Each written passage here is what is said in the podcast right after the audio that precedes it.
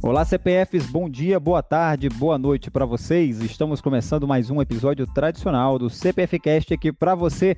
Muito bom dia, Zambelli. Olá, Yuri. Olá, os ouvintes do CPF Cast. Vamos para as pautas do programa de hoje. Como de praxe, nós temos o panorama da semana, onde vamos apresentar os principais acontecimentos. O Yuri vai trazer as análises técnicas do IBOV, dos juros e do dólar.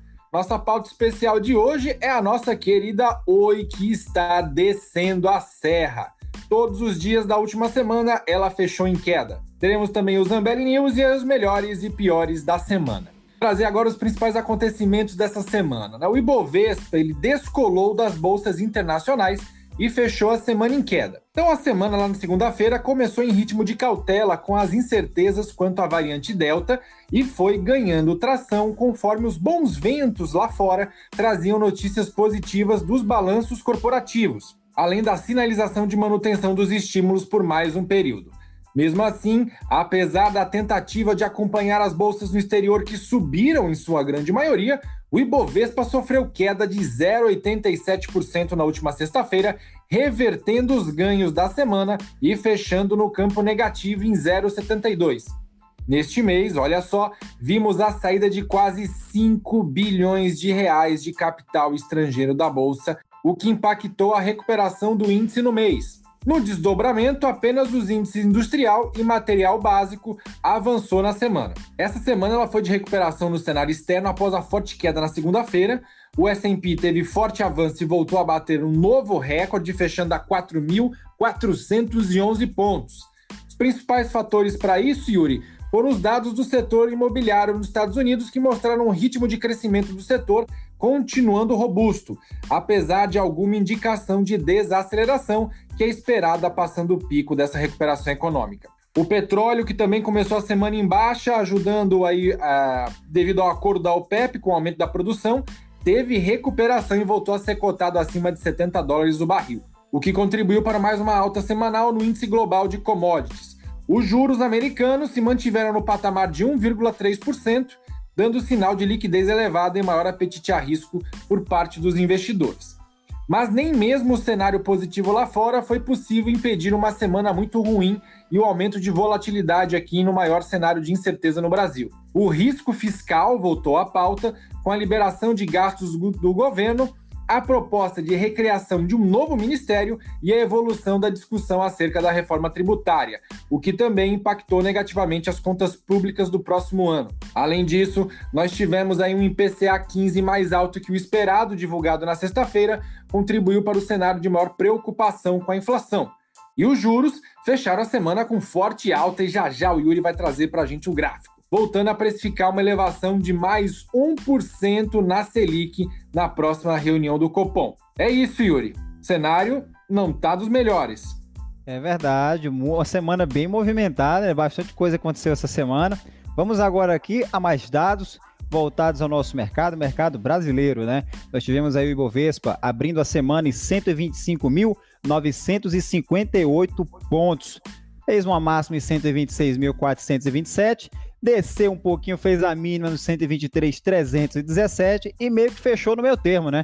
Fechou quase como a, o da abertura, né? Levemente é, negativo, né? Em 0,72%, uma queda de 907 pontos, fechou quase uma semana no 0 a 0. Uh, ah, assim, nossa projeção, isso aqui, lembrando, isso aqui não é recomendação de compra nem de venda, é mais uma projeção nossa, pessoal, né, que nós temos divisão para o Ibovespa é que ele ainda tenha, tende a buscar né, um alvo no curto prazo de 122 mil pontos antes de qualquer outra coisa, tá? Mas não temos projeções bem definidas para o longo prazo, uma vez que o mercado está extremamente volátil, otimista em alguns pontos, pessimista no outro, e meio que ele está em cima do muro, ele não sabe para que lado ele quer ir. Tá pior que segue em tiroteio, né, no meio do, da, da favela do Rio de Janeiro.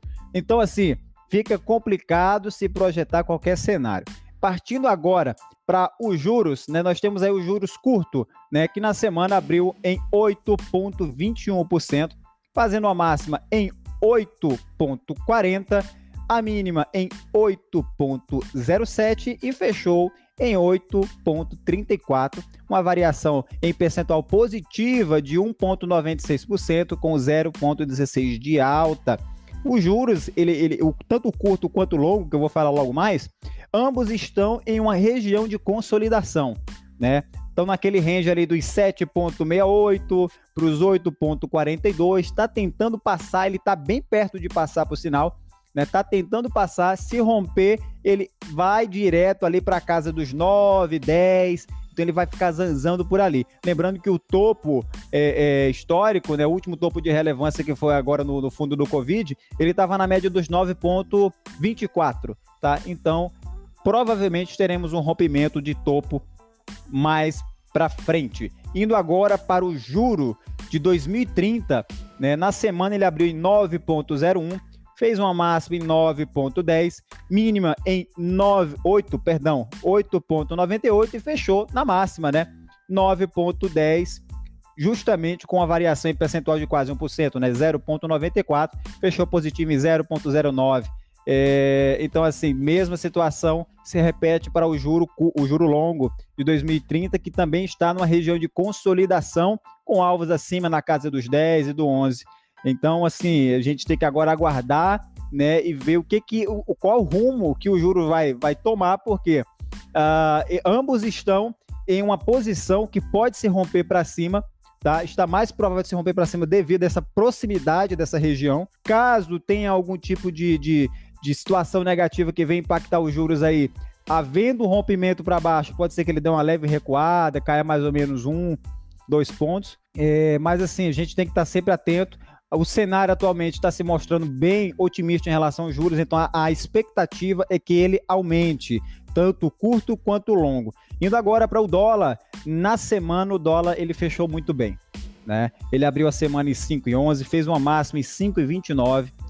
A mínima foi justamente nos 5,11, justamente onde ele abriu, e o fechamento foi 5,20.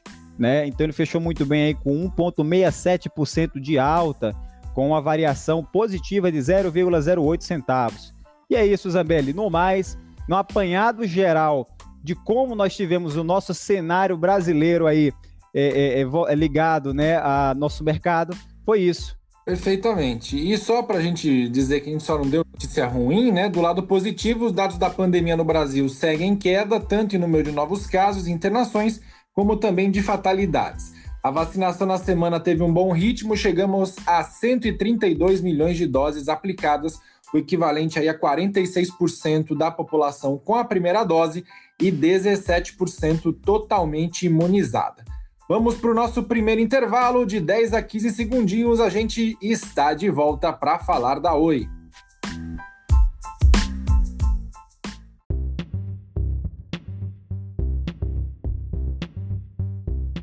Na coluna Fato Relevante do analista e investidor Rafael Zambelli no site iep.capital, você tem acesso às principais notícias emitidas pelas empresas listadas na B3, a Bolsa de Valores brasileira.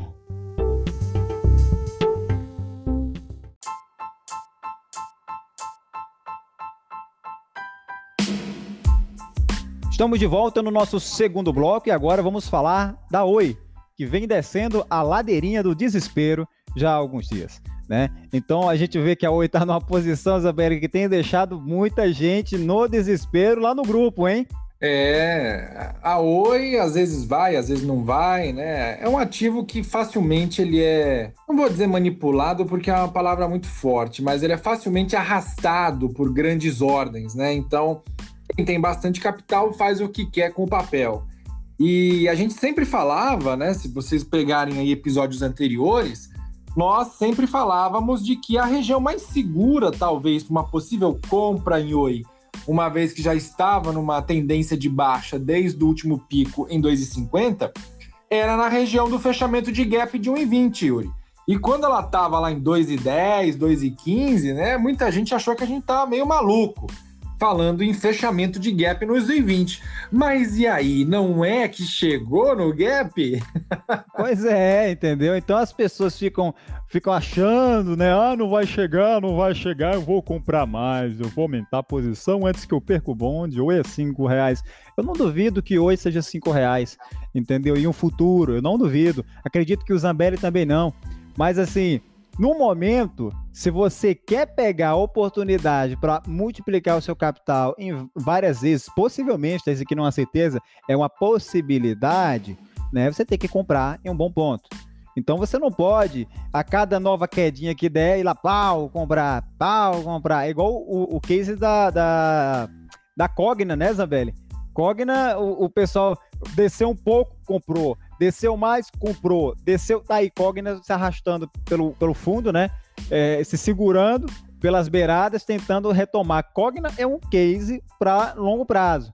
Né? Ainda não tá uma coisa muito bacana, mas é um belo exemplo de que nem sempre quando cai você tem que comprar. Né? E a gente já vinha falando já de alvos, desde então nós já, já, vinha, já, já estamos acertando aí né, todas as, as projeções que a gente vem fazendo, né? Inclusive, na primeira queda, quando estava na região dos 2,50, a gente falou que ele voltaria para a região dos 1,70, 1,60. Muita gente chamou até a gente de maluco, doido, tava usando uma droga, né? Mas é isso, cara. Aí, ó, ó a droga que a gente tava usando. Né? Chegou no primeiro ponto, e aí depois a gente falou, ó, cuidado que pode ter um fechamento de gap. Né? E aí o que aconteceu? O que aconteceu? Fechamento de gap. Né? Então é aquela história. Quem comprou hoje lá nos 2,50, né? Você, sinceramente, me desculpa, mas você comprou de um outro cara que ele deu graças a Deus por vender para você. Ele saiu feliz da vida, né? Quem me comprou oi, quando eu vendi lá perto também, eu agradeço demais, tá? Você foi muito gentil comigo. Mas eu vendi para alguém nos 2,50. Pois é, alguém comprou, né? A gente não sabe quem, mas a gente agradece. Que foi muito bom. Mas assim, pessoal, só para vocês entenderem, hoje nós temos a Oi numa posição muito interessante né? Nós temos ela numa posição de é, sobrevenda, ou seja, ela está em uma região que o preço já caiu muito. Então, muito provavelmente entrará a força compradora para dar uma, uma contrabalanceada aí, entendeu? Para o negócio não ficar tão, tão discrepante assim, né? O RSI de 14 períodos está indicando essa posição de sobrevenda e já está bem abaixo dos 30. Né? Geralmente, quando chega ali nos 30, já está sobrevendido. Bem abaixo, então nem se fala. A possibilidade que nós temos, atualmente, como o ativo está numa região de, que eu chamo de zona de compra, né, que é, é uma zona completa, não é só um nível de suporte em si, eu trabalho mais com, mais com zonas, né, então essa zona de compra está na faixa ali dos 1,7, 1,8 até mais ou menos 1,25, 1,26. Então essa zona é uma zona que provavelmente tem compradores, tem pessoas aguardando o preço para entrar com ordens de compra e impulsionar o ativo no sentido da alta, tá? E aí o que, que acontece? Nessa zona, muito possivelmente, o que eu espero é uma consolidação. Depois de uma consolidação, uma nova espichada de alta. E aí, provavelmente, ele vai tentar buscar ali uma zona dos 1,40 para dar essa retração, né? Como caiu muito forte, então ele vai tentar fazer uma retração né, para superar esse tentar primeiramente superar, que eu acho que não vai conseguir de primeira, tentar superar este ponto, né? Na minha projeção, possivelmente ele tornará a cair, vai voltar ali até um pouco mais baixo, vai voltar na casa dos 1,15, uh, 1,16. Então, assim, é atenção, tá? Porque o ativo ainda assim pode testar os 1,7, 1,8, é, porque não, não, não a, a queda ainda não acabou, né? Ela pode ter acabado, mas a, a para mim, na minha visão, ela ainda não acabou. Nós estamos vendo aqui que a, a, os vendedores estão no ponto de exaustão, os compradores vão entrar agora com muita força. Vamos ver o que, que vai acontecer, né? Quais serão as cenas dos próximos capítulos. Mas a ideia de projeção aqui é ele dar uma quedinha, subir um pouco, voltar para a zona dos 1,40, depois dar uma queda novamente para tentar se estabilizar, fazer, quem sabe, um fundo duplo e retomar a tendência de alta. Uma zona de atenção, que é a zona de venda, né? Que foi também onde teve aquela consolidação daquele período ali do dia 17 de maio até o dia 16 de julho, né? Essa zona ela foi uma zona de consolidação bem extensa, né? Passou algumas semanas aí, que foi entre 1,49 até 1,68. Nessa região é ponto de atenção. Por quê? Porque quando o ativo tentar retomar alta, que ele bater nessa zona, vai ter vendedor. vai ter gente protegendo. Isso aqui, isso aqui é igual um jogo de futebol americano. Né? Então vai ter as linhas de defesa e os compradores vão ter que furar essas linhas. Entendeu? Do mesmo jeito, a cabeça dos vendedores vai funcionar. Eles vão tentar furar as linhas também dos compradores para derrubar o ativo. Mas eu acredito que haverá uma grande entrada de força compradora. Partindo agora aqui, só para vocês entenderem, né, como eu falei, o ativo está dentro da zona de compra atualmente, né, uma zona de suporte de alta relevância. Possivelmente teremos a formação de uma nova LTA, uma nova linha de tendência de alta que se sustentará aí nos próximos dias. Devemos aguardar a confirmação dela. O canal de Fibonacci, quando traçado, nós vemos que o ativo está bem próximo de um nível abaixo do canal, né? Ou seja, um suporte também natural, entra em confluência com a zona de compra, com a zona de consolidação lá do ano passado, antes daquela grande espichada, né? E aí, cara, é assim, ó caro telespectador, ou no caso, caro ouvinte, né, que ninguém está nos vendo, caro ouvinte, com todos esses dados, a gente pode ter uma seguinte conclusão, baseado meramente na técnica. A zona atual é um bom ponto de compra. Né? Ou seja, poderemos ter aí a pressão compradora movimentando o um ativo no sentido da alta e uma bela oportunidade de se fazer um bom trade. E então, pessoal, com todos esses dados que eu expliquei aqui da parte técnica, a gente pode ter uma conclusão de que a zona atual é um bom ponto de compra para muitos, né? Afinal, poderemos ter uma pressão compradora movimentando o ativo no sentido da alta, mas lembrando que isso trata-se apenas de uma possibilidade. Vou passar agora a palavra para o Zambelli, só para vocês entenderem mais alguns pontos fundamentalistas, né, que podem corroborar com a análise e fazer com que o ativo dê essa bela espichada no sentido da alta. Vai, vai que é tua, Zambelli. Vamos lá, Yuri, pessoal que nos acompanha, né? Ah, na sexta-feira teve a notícia de que o CAD estaria engrossando um pouco o caldo com relação à venda da, o imóvel, né? É, isso até mostra que provavelmente tinha alguns insiders ali que já sabiam disso na segunda-feira e desde segunda-feira o papel vem caindo aí que nem jaca do pé. Ah, o que, que eu acho, tá? Como eu já falei em outros episódios anteriores, eu não sei porque que o pessoal se desespera, porque a gente já falou sobre isso. É, é um processo complexo, é uma grande estrutura que abrange o país inteiro, é um fatiamento de uma estrutura é, gigantesca e, obviamente, que o CAD demora tempo para avaliar. Fora isso, tem muitas empresas pequenas que querem que esse negócio não dê certo. Por quê? Porque acaba concentrando um pouco mais o poder na mão da Claro, da TIM e da Vivo. Só que essas empresas menores não têm força para comprar um ativo como esse. Então isso não vai acontecer. E claro que a gente está falando aqui das quatro maiores empresas de telecomunicações do país, com uma equipe altamente qualificada para fazer um processo como esse. Então, na minha cabeça, não entra de que foi-se feito toda uma estrutura de leilão, toda uma estrutura de contrato, de avaliação de ativos, para chegar no final das contas e ser um processo que seja inviável do ponto de vista concorrencial. Eu não acredito nisso. Além disso, o mercado pesou um pouco a mão com relação ao plano estratégico da Oi. A Oi vai ser uma holding de infraestrutura, buscando inclusive novas fontes de receitas além da fibra uh, focada no consumidor e focado também na Oi Soluções e na questão da prestação de serviço para outras empresas. É, existem vários cases no mundo que fizeram isso, né? E, e, são cases vencedores. Então, eu fiz análise completa do planejamento estratégico da Oi no meu canal no YouTube. Você vai lá, é um vídeo de quase 26 minutos, então, uma análise estritamente baseada em fatos e também ah, na audioconferência da Oi, que eu também assisti com relação ao planejamento estratégico. E além disso, né, a, se a gente fizer uma conta de padeiro aqui, que a própria Oi apresentou no seu plano estratégico, a parte que é, se refere a ela, né, que tem direito a Oi na Infraco, uh, tomando por base aí que o planejamento estratégico que vem sendo cumprido à risca desde o início da recuperação judicial vai ser cumprido também até o ano de 2025, a parte que cabe a Oi na Infraco vale aproximadamente em 2025 22 bilhões de reais. E você, caro ouvinte, Yuri, sabe quanto está o valuation da Oi atualmente?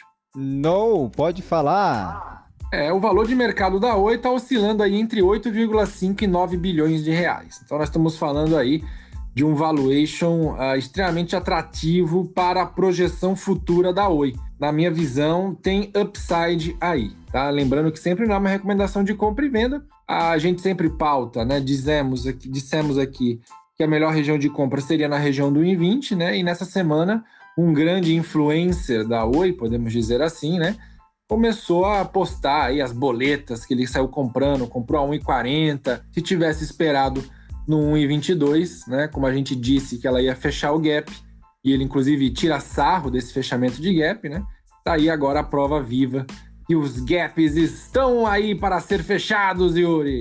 É isso, pessoal, é isso. Olha só, mais um detalhe. Quem, quer, quem quiser né, acompanhar, quem quiser ler o estudo completo sobre a análise de projeção que fizemos da Oi, eu vou deixar o link aqui na descrição do podcast.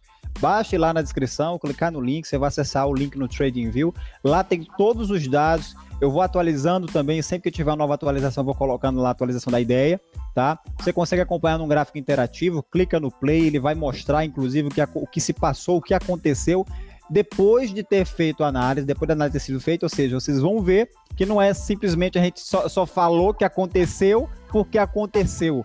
Né? Vocês vão ver algo antes de acontecer que provavelmente acontecerá. Provavelmente. Lembrando que a análise técnica não é bola de cristal. Eu não estou aqui adivinhando o futuro, eu estou projetando cenários. É bem diferente. Tá? Então depois, ah, deu errado, Yuri. Beleza, mas assim, eu, eu geralmente acerto mais do que erro. Isso me basta, tá? Eu não estou aqui para acertar todas. Eu estou aqui para acertar mais do que errar. É, então, Zambelli, acredito que neste ponto a gente esclareceu muito bem acerca da Oi, né? É isso. Eu continuo comprado em Oi, né? É um ponto de compra que eu aumento posição nessa região de 1,20, 1 real. E é isso. Intervalinho de 10 a 15 segundos, nós estamos de volta.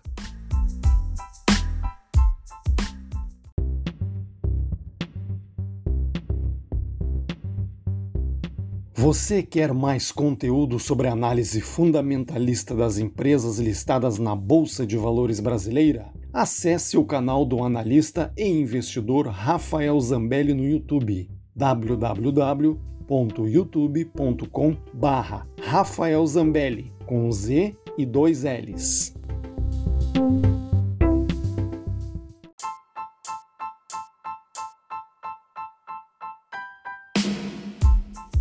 Estamos de volta com o nosso terceiro e último bloco e agora nós vamos para aquele momento em que a galera enlouquece, Zambelli. Todo mundo bate palma, todo mundo vibra, chega o estádio treme, né? É aquele momento especial do Zambelli News. estádio virtual no momento. Vamos então, pessoal, aos principais fatos que balançaram o mercado financeiro e é super importante você saber o que está acontecendo com as empresas. Vamos lá. Magazine Luiza levantou quase 3,5 bilhões de reais em follow-on, mais uma emissão de ações da Magazine Luiza aí, porque ela está comprando todo mundo, né? Então ela precisa de dinheiro para poder pagar essas contas e quem paga a conta são os acionistas. A EGEA vendeu parte de sua participação na Águas Guariroba, né? A EGEA é a nova investida da Itaúsa. A Petrobras divulgou destaques de produção e de vendas. A Redditor fechou um acordo com a Vale para gestões de hospitais lá no estado do Pará. A Jales Machado anunciou o aumento da capacidade de investimentos para aumentar a produção de cana-de-açúcar. A BR Properties comprou parte de um imóvel de um fundo imobiliário. A UIS fará sua primeira emissão de debêntures, olha aí. E essas é, debêntures terão como garantia ações da Interseguros, né, a, a seguradora do Banco Inter, que o, a UIS tem participação. A Randon anunciou pagamento sob juros sobre capital próprio. Trisul divulgou o prévio operacional apresentando crescimento. A G2D Investimentos reavaliou a sua participação na Blue Pagamentos após uma rodada de investimentos. A Frasli também anunciou juros sobre capital próprio.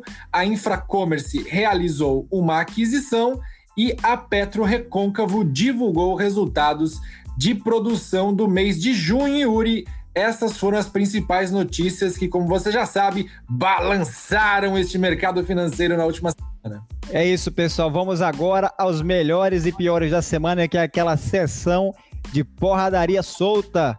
É bala comendo e gente chorando. Vai lá, Zambelli, vai que é tua. Fala pra gente quem mais apanhou e quem mais bateu essa semana. Rapaz, a choradeira foi grande pro lado das lojas americanas, né? Ela que fez uma reestruturação societária, né? A B2W deixou de ser negociada essa semana, virou Amer 3 E a Amer 3 tomou uma sapatada de 17,4% de queda. A prima dela, que é a Lame 4, também apanhou, foi o segundo lugar, 9,5% de queda. Exetec em terceiro com 7,3%, fecharam aí o pódio das que mais apanharam na semana. Já na ponta vencedora, uma proteína animal. JBS subiu 7%, Marfrig subiu 6,9% e a Lid Penetra, a Local Web, subiu 5,8%. Essas foram as melhores e piores da semana. Yuri, eu vou fechar aqui com a agenda da semana, tá? Nós tivemos, nós vamos ter aqui a confiança do consumidor já na segunda-feira, às 8 da manhã o número de vendas de novas casas nos Estados Unidos, vamos ter a balança comercial brasileira, o número de investimento estrangeiro direto, preço de imóveis nos Estados Unidos, crescimento do crédito e preço ao produtor no Brasil, taxa de inadimplência, taxa de juros nos Estados Unidos, índice de desemprego no Brasil e também nos Estados Unidos, além do dia, do dia 29, vamos ter aí prévia do IGPM também.